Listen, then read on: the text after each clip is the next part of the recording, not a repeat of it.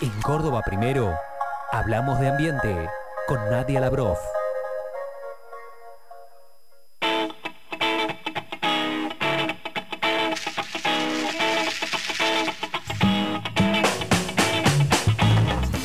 Con una hora de trabajo, una persona en Argentina, con un salario mínimo, podría comprarse cerca de 2 litros de gasolina, lo que equivale al trabajo diario potencial de 18 personas. Hemos creado una sociedad en la que la energía es tan barata que incluso un trabajador con un sueldo bajo tiene cientos de esclavos energéticos trabajando día y noche para moverlo de un lugar a otro, calefaccionar su hogar o iluminar su entorno. En la actualidad, una familia con electrodomésticos en su hogar y un par de autos tiene a su disposición más capacidad de generar energía que la que un señor feudal durante el siglo XIX con miles de trabajadores y cientos de caballos. Este es el disparador del tema que nos viene a traer el día de hoy eh, para charlar un poco de ambiente y otras cuestiones más. Eh, la rusa Lavrov. Nadia querida, ¿cómo te va? Bienvenida, buen día. Buenos días, Andy, ¿cómo estás? Bien, muy bien. o sea que eh, cualquiera de nosotros podría ser bastante más dañino que un señor feudal del siglo XIX. Sí, el término dañino es, es ahí una, una polémica, porque hay, hay algunas ventajas en esto de, habernos facilitado en, a lo largo de los años em, algunas cuestiones, ¿no? Sí, sí, sí total. El consumo de energía. Pero bueno, sí, también tiene un efecto en el, en el mundo que, que, estamos viendo que, que, está complicado, ¿no? Y que, y que muchas veces no lo entendemos porque no tenemos ni idea, digo, esto de los esclavos energéticos, ni siquiera yo digo, gestor ambiental, más o menos en el tema, no había escuchado nada de esto, nada, hasta darme con este libro donde, donde, sacamos esta información, sí. se llama Clima, del cual estuve hablando en la columna pasada sobre alimentación, ayer fue la presentación del libro ahí en el Centro Cultural España Córdoba, estaba uno de los chicos, ahí, ahí el Cerrita que escribió el, capítulo pasado, y este capítulo lo escribe un economista que habla de eh, toda esta cuestión de la energía, ¿sí?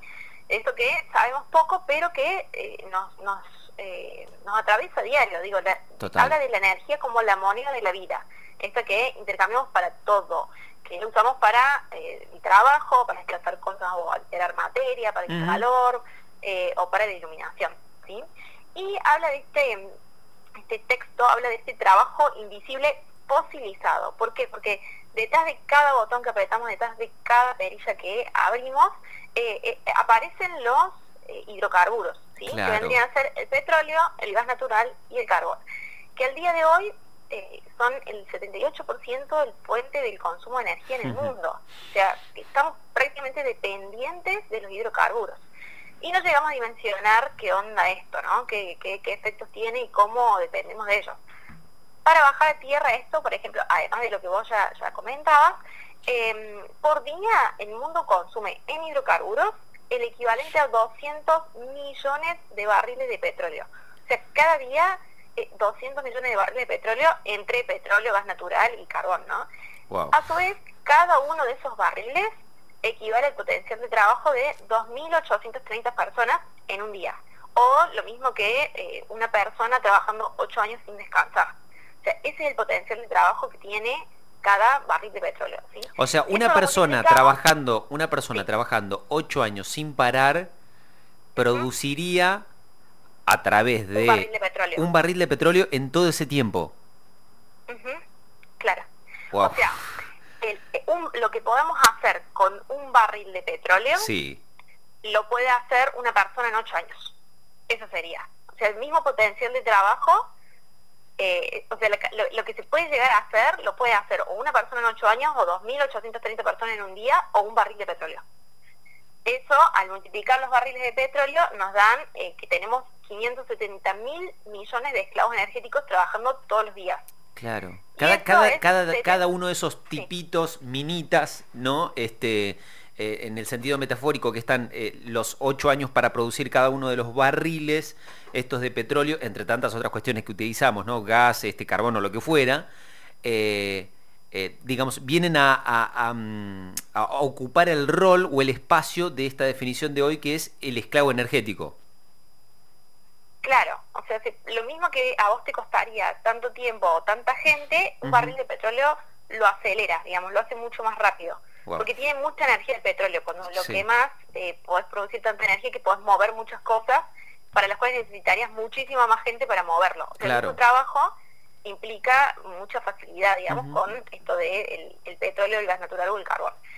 Y eso implica que estamos usando el día de hoy 70 veces más la cantidad total de habitantes del planeta en energía. O sea, es como que todos, como si todos estuviésemos trabajando 70 veces más, pero estamos trabajando 70 veces menos y haciendo las mismas tareas.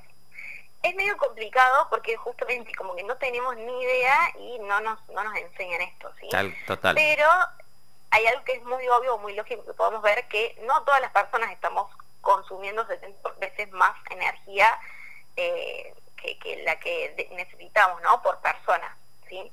Eh, hay un número acá que me, parece como choqueante y es que casi 2 mil millones de personas al día de hoy sufren lo que se llama pobreza energética. O sea, que aunque al día de hoy consumimos mucho más que un señor feudal de hace un montón de años, algunas personas, muchas personas al día de hoy siguen viviendo para subsistir.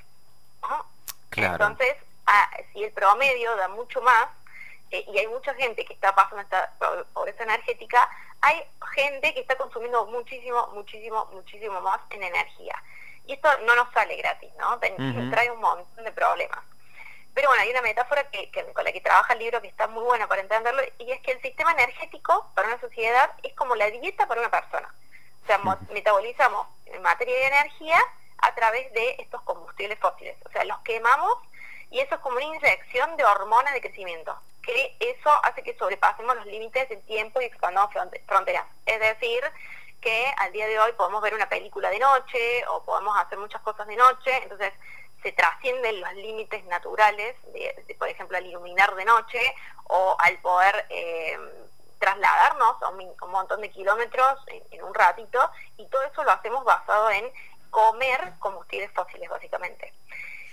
¿Qué pasa? Que esto que eh, lo que estamos comiendo nos está matando, ¿sí? O sea, la dieta de esta sociedad se basa en, esta, en estos combustibles fósiles que están llevando a, nos está llevando a un colapso, ¿sí? Y eh, se suma esto que, por ejemplo, eh, hace menos de 100 años, en 1930, o dos perforabas un suelo para poder sacar petróleo, lo perforabas a 20 metros, ¿viste las películas viejas que hacían, yo me acuerdo de los bebés y ricos, creo que era. Que hacían un pozo y después festejaban, obviamente. Sí, sí, sí. ¿Viste que disparaba con una escopeta y salía petróleo? Bueno, eso pasaba, claro, hace 50 años, un poco más. Lo que pasa es que ahora eh, no, no, existen más esas fuentes fáciles de, extraer petróleo, sino que al día de hoy 90% de los nuevos eh, descubrimientos de yacimientos, o sea, prácticamente todos, están en la profundidad del océano o en la roca, o sea, a, kilómetros de, donde estamos nosotros hacia el, suelo. Y eso que implica que eh, necesitamos cada vez más energía para poder obtener algo de energía se nos está acabando básicamente y cada vez invertimos más energía en sacar la poca energía que nos queda. Mira. ¿Qué pasa? Que esto que entonces estamos comiendo es lo que se nos está acabando. Entonces, de alguna forma, ya sea porque en algún momento se acabe o porque reaccionemos y le empecemos a poner voluntad, vamos a tener que dar una transición energética. O sea, esto es, de golpe nos quedamos sin, sin energía y empieza a haber todo un colapso, o nos ponemos las pilas y empezamos como a transicionar. O cambiar la dieta, básicamente, ¿no? Que, que, que, tiene que ver con la metáfora que habías usado vos misma y de algún modo también con lo que estás planteando ahora. Tal cual. Eso sería bajar, eh, cambiar la dieta, que estas dietas sean em, fuentes bajas en emisiones de gases de efecto invernadero para no tener esto del cambio climático, ¿no? Pero parece que también tener en cuenta que no solo implica eh, la cuestión del cambio climático, sino que hay que tener en cuenta otros impactos ambientales, como por ejemplo no seguir rompiendo ecosistemas y perder biodiversidad, que a su vez esto implica garantizar el derecho del acceso a la energía que sea barata y de calidad para toda la población, no para unos pocos, no para seguir en este sistema desigual.